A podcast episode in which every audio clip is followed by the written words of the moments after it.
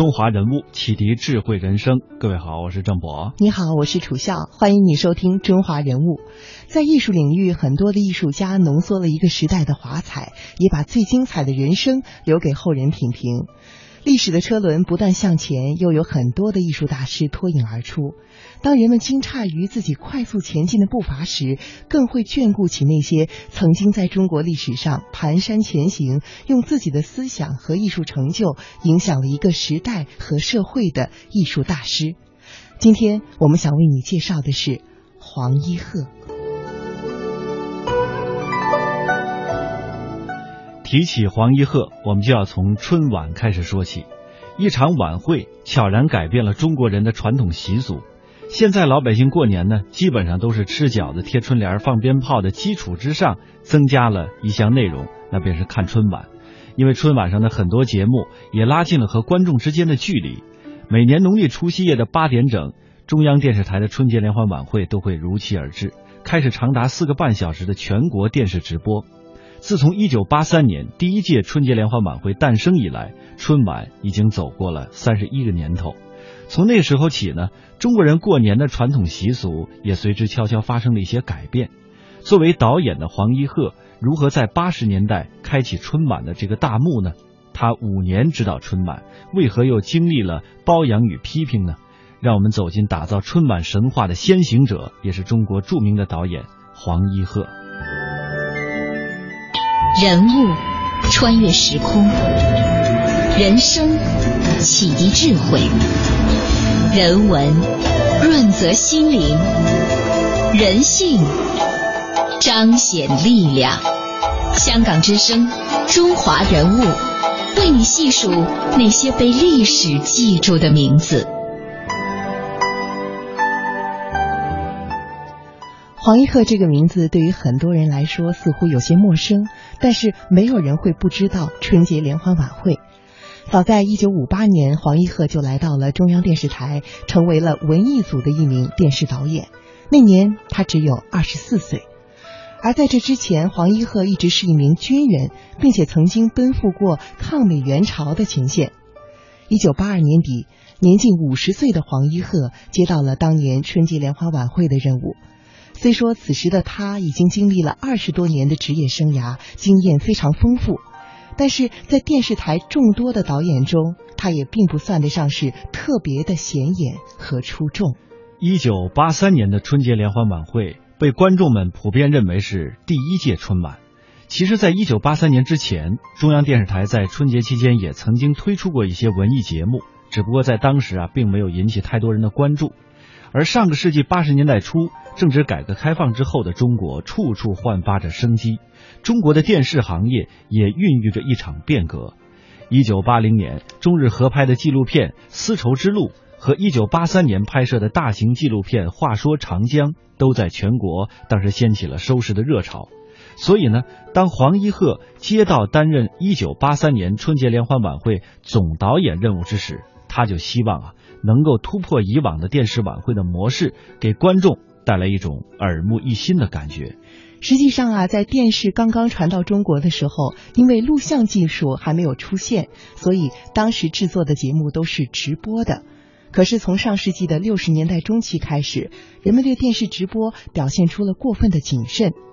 十几年来，电视台一直采用先录像再播出的方式制作节目，以至于很多的工作人员对于直播的技术都有些生疏了。于是，一个巨大的技术问题摆在了黄一鹤的面前，怎么办呢？他调动全台的技术人员进行最周密严谨的准备演习，就是为了保证实况播出能够完美的进行。可是，技术问题解决了，新的问题又摆在了他的面前。既然选择直播，那么如果在直播过程中有观众打电话来点播节目，该怎样协调晚会现场，让节目之间衔接流畅呢？在今天看来，这个问题太好解决了，找几个主持人就可以实现。可是，在一九八三年之前，中国内地的电视行业里，对于主持人这个称谓，甚至连听都没听说过。黄一鹤借鉴了香港电视台的做法。这个问题才得以解决。我们来听听他本人的回忆。用电视嘛叫广播员，广播员是背稿子的，他们这个集中能力比较差。那么广播电台嘛叫播音员，是播声音的，这也是录音播出的，也没有用。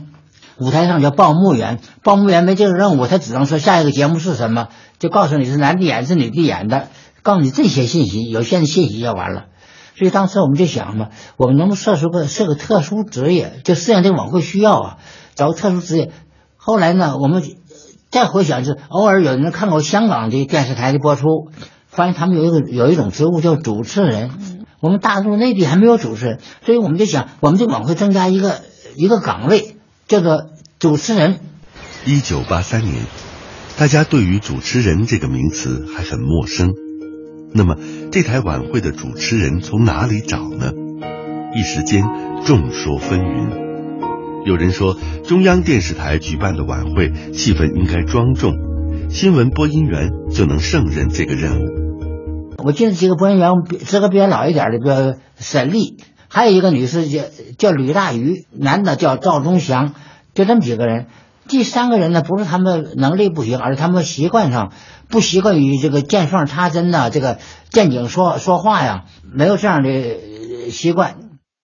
按照黄一鹤的想法，他希望这个主持人不仅能充当报幕员报节目，而且还应该口齿伶俐、随机应变，又不能出错，可谓一身兼数职。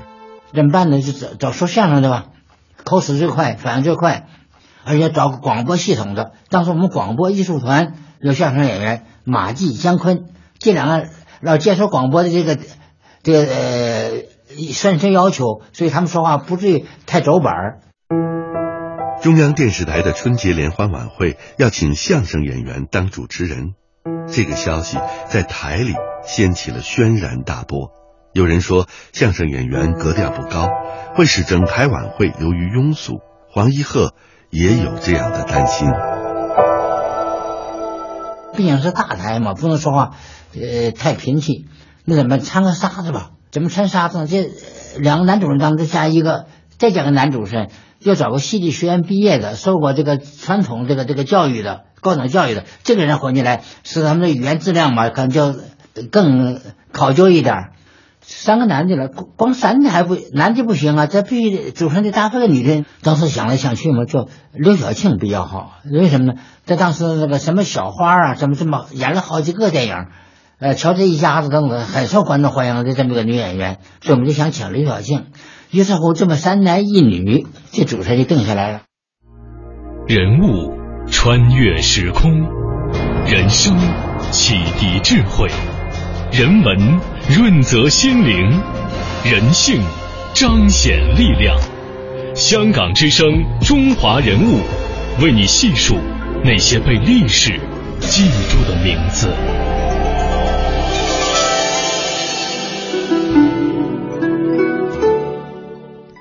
没有宣传，没有预告，很多朋友并不知道，在一九八三年除夕之夜，春节联欢晚会就这样诞生了。春晚的成功，让下一年春晚的导演没有丝毫悬念的又落在了黄一鹤的身上。临近一九八三年底，他一个人在办公室里急得肿歪了脸。那个时候，他每天坐在办公室里翻报纸，在《光明日报》上，他读到了英国首相撒切尔夫人要到北京来和邓小平谈中英联合公报的事情，其中有一项内容就是香港回归。看到这个消息的黄一鹤眼前一亮，马上想到可以请港台的演员上春晚。于是，一九八四年的除夕夜，香港歌手张明敏登上了春晚的舞台，一曲《我的中国心》广受好评。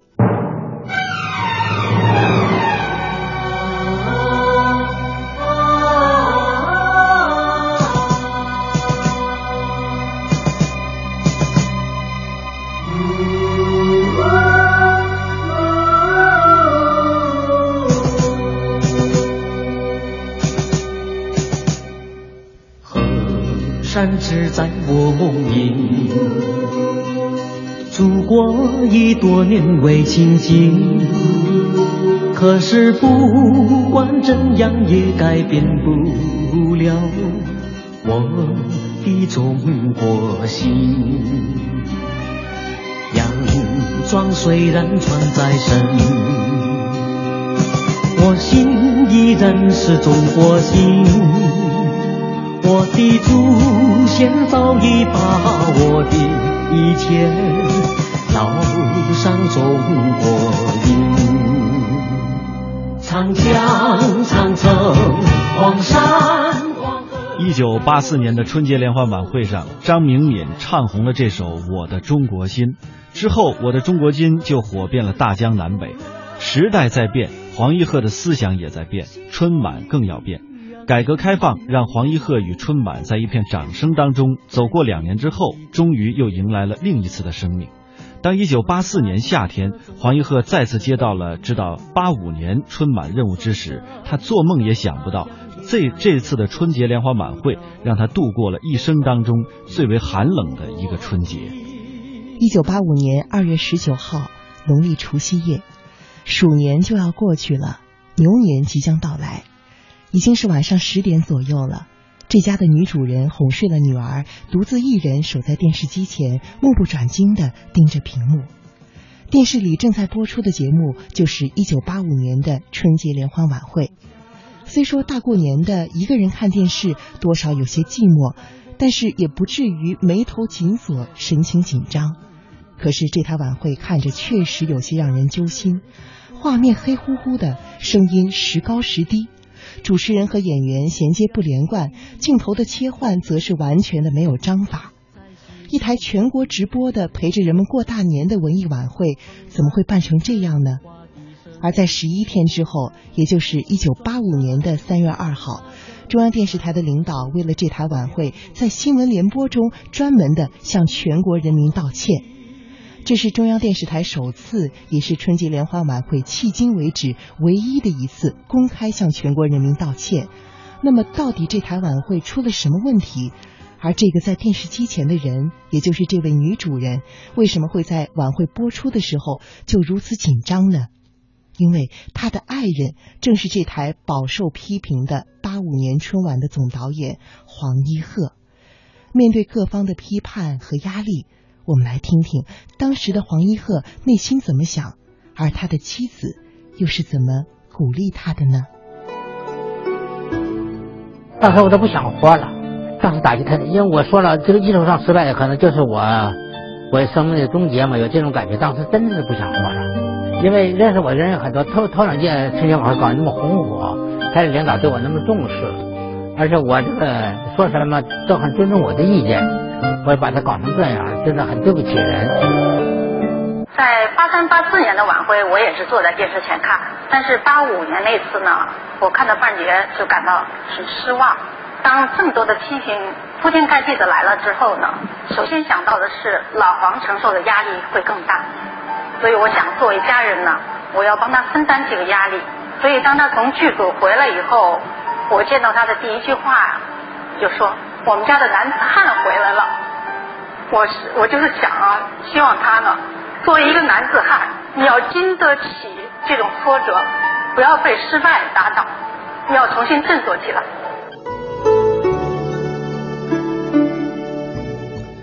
短短的三年时间当中，黄一鹤经历了从巨大的成功到巨大的失败，直到日后想起来，他的心每每都隐隐作痛。让我们来听一下，在一九八五年春晚时隔二十年之后的一段采访录音。这个俗话说啊，伤筋动骨一百天，可你伤了心之后呢，那就不是一百天了，二十年，隐隐作痛，很抱歉。由于自己的失误呢，或者我们这一个集体的失误啊，觉得心里非常难过。溯华夏五千年，英才辈出；激扬文字，书写风流；跌宕声韵，记录千秋；征战沙场，气吞山河。这里是香港之声，中华人物。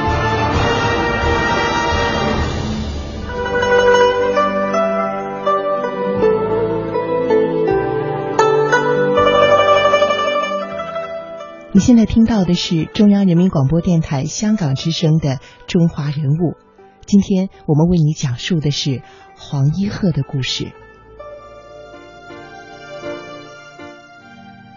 上半时段我们听到了黄一鹤他说的一句“抱歉”，这一声抱歉是他对观众，也是对春晚一生的抱歉。作为春晚的创造者。一九八五年，他感觉好像就像是失手伤害了自己的孩子一样的难过。接受失败之后，还是不甘心，他已经陷入了两难的境地。最终，作为军人的黄一鹤不再纠结于任何的后悔。作为总导演，这件事情对他来说已经并不重要，而重要的是让这台晚会能够继续的办下去，让这个品牌走得更远。他想和春晚在一起，再一次的踏上征程，而之后他选择了请战。不知道如果换成是你我，经过一九八五年春晚那样的惨败，是不是还有勇气和胆量再去指导一九八六年的春晚呢？可能一般人确实不敢，但是黄一鹤还是在反思之后开始主动的请战，而且不止一次。当台领导将一九八六年春晚总导演的任务再一次交给他的时候，恐怕只能用生死以赴来形容这个年过半百的东北汉子了。到了一九八五年七月份，春晚筹备小组在黄一鹤的努力下，重新的组建起来了。人物穿越时空，人生启迪智慧。人文润泽心灵，人性彰显力量。香港之声，中华人物，为你细数那些被历史记住的名字。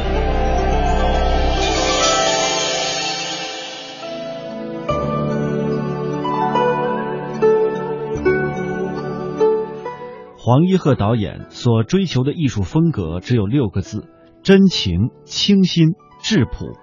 这一切在开始时是潜藏的、朦胧的，是在经历了三十多年的漫长道路之后，也是在经过了千多部的作品的实践摔打当中，才逐渐的意识到。黄一鹤也在尝试着融进了动情的场面，以试图强化晚会的感情冲击力，并且这一点也是得到了观众的认可。接下来，我们将听一听黄一鹤导演怎样追忆他的春晚之路。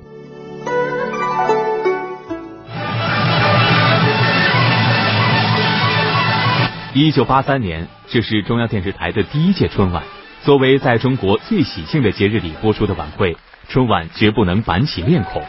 如果继续采用录播的形式，全国人民就只能被动的接受春晚节目，而不会有全民参与的热情。为此，当时春晚导演黄一鹤等人做出了一个大胆的决定，采用直播的形式，用最灵活、最直接的方式吸引观众的目光。我们要搞要演猜谜，要要搞电话点播。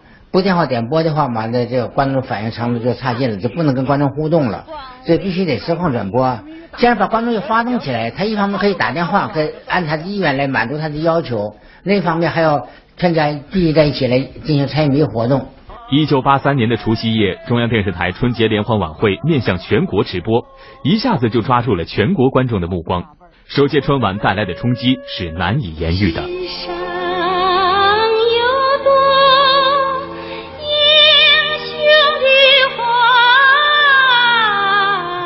那一天，央视为春晚提供了四部热线电话，观众点播节目的铃声此起彼伏。到了晚上，晚会演出的过程中，四部电话的线路周围甚至因为电话过多、电流过强而冒起了白烟。把几个消防战士也找来了，拿个灭水器就对这个这个冒烟这个地方，没着火就喷你，最后也也没着火。首次开通的观众互动点播电话，还成就了李谷一的一曲《相恋》。在当时，《相恋》这首歌还存在着很大争议。不允许在电视上播出，可没想到的是，春晚当天打电话来的观众中，大量观众都是要点播歌曲《相恋》的。接电话的地方有几个这个女战士啊，我们请来的，拿着电话记电话内容，把它记写成记录条，然后送到我这儿来，拿个茶盘，把记录条都装在盘里头。最后前后五盘的条下来之后，愣扛着不不给播出，他又怕得罪观众。你让电话点播，我们这么完美的电话点播，你你反正不满这么要求，一众群众嘛，最后下决心说播。你的一片深情下来唱了以后呢，观众非常非常感动，就是我们收到了几麻袋信的了，这就很多很多的了。我记得我送到文艺部，我拿出来看几封，我正好碰到看几封，就有那么一两封说这样的话：你们在春节晚会上能够我们听到你们唱的《项链》了，感到你们这是人民的电视台。我的神六百平米的演播室，六十多位演职人员。一九八三年的春晚开创了一个新时代，第一次现场直播，第一次观众参与点播互动，第一次设立晚会主持人。随后，一九八四年的春晚，黄一鹤再次扛起了导演大旗。我的中国心。当然，我在一次偶然机会，公共汽车上听到了一首呃这个普通话的歌。一听歌词也很好，内容也很好，也能听得懂。一看不像大陆人唱的，表现方法也不一样。一问司机嘛，最后给我一盘带，一看是我的中国心。在一九八三年春晚的舞台上，小品还是以哑剧的形式展现。当时国内也并没有所谓小品演员这个行当，为此黄一鹤等导演请来了陈佩斯和朱时茂两位演员进春晚剧组创排小品。谁知两人过了不到一周的时间，却悄然离去了。找回来以后呢，一问怎么回事，为什么走了？他说：“哎呀，我们在这儿每天这么这块憋憋不出这个点子出来，呃，而且吃饭呢，当时住宾馆吃饭要交粮票、交油票、交肉票、交很多票，所以我们什么票都不交，因为宾馆是可以免票的，所以我们叫呃是没免票，是剧组代替他们交的。”说这样就不合适了，我们光吃大家的东西啊，是不出活，所以我们一一着急就跑了。在极大的创作压力下，陈佩斯和朱时茂两人最终创作出了小品《吃面条》。可是第一次看到这样形式的语言类节目，审查春晚节目的领导们都犯了难。小品《吃面条》成为了一个悬而未决的节目。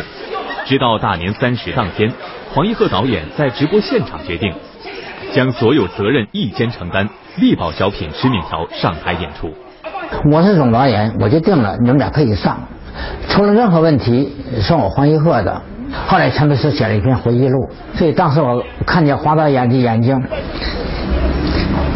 他的泪水，他说这这样是这个事儿的分量和压力是可以理解，是，嗯，是黄导演付出很大勇气。来支持我们演出的，没成想这个节目演出之后呢，一发而不可收。那么小品到今天已经成为非常了不起的一一呃一个品种了。一九八三年，中央电视台创办了春节联欢晚会，到今天，春晚已经是每年除夕全球华人共同欢聚的一个大舞台。但是在创办之初的一九八四年，才第一次出现了港台歌手的身影。一九八四年春晚总导演黄一鹤说。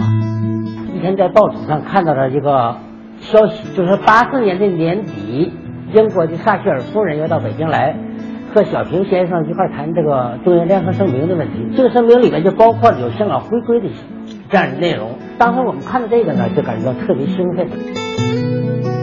但那个时候，请一位香港歌手来大陆演唱，谈何容易？今天的年轻人可能无法想象。八十年代初，大陆对香港歌坛的了解几乎为零，上哪儿去找香港歌手呢？一点都不了解。所以你到离香港比较近的城市去，那时候那时候去香港比出国还难呢。就是到深圳可能离香港更近一点，条河就过去了。到了深圳，突然有一天在一辆公交那个公交那个中巴车上啊，听到这个广东四级放一首歌《我的中国心》。所以当时很高兴，跟司机要，司机也听不懂我的话，或者把这你这个带盒给我了。我一看这儿很漂亮一个小伙子，这个没问题，呃，歌词内容也很健康，就带回来了。山只在我梦里，祖国已多年未亲近，可是不管怎样也改变不了我的。中国心。一九八四年的春晚，张明敏带来了《我的中国心》。那时他的身份还是九龙一家电子表厂的工人。一夜之间，歌曲传遍大江南北，让我们知道香港人管西湖叫洋庄，更让我们知道了他们都有一颗中国心。张明敏回忆说，这首歌让他知道了什么叫一夜成名。我想那个第二天我就回去，呃，因为是大年初一，那个我还在北京买了八条金鱼过海关，海关非常的高兴，还叫我签名。那个时候我感觉上来，就是说昨天的呃爆炸力非常强。长江、长城、黄山、黄河，在我心中如今在大陆看见港台歌手，早已是稀松平常的事情。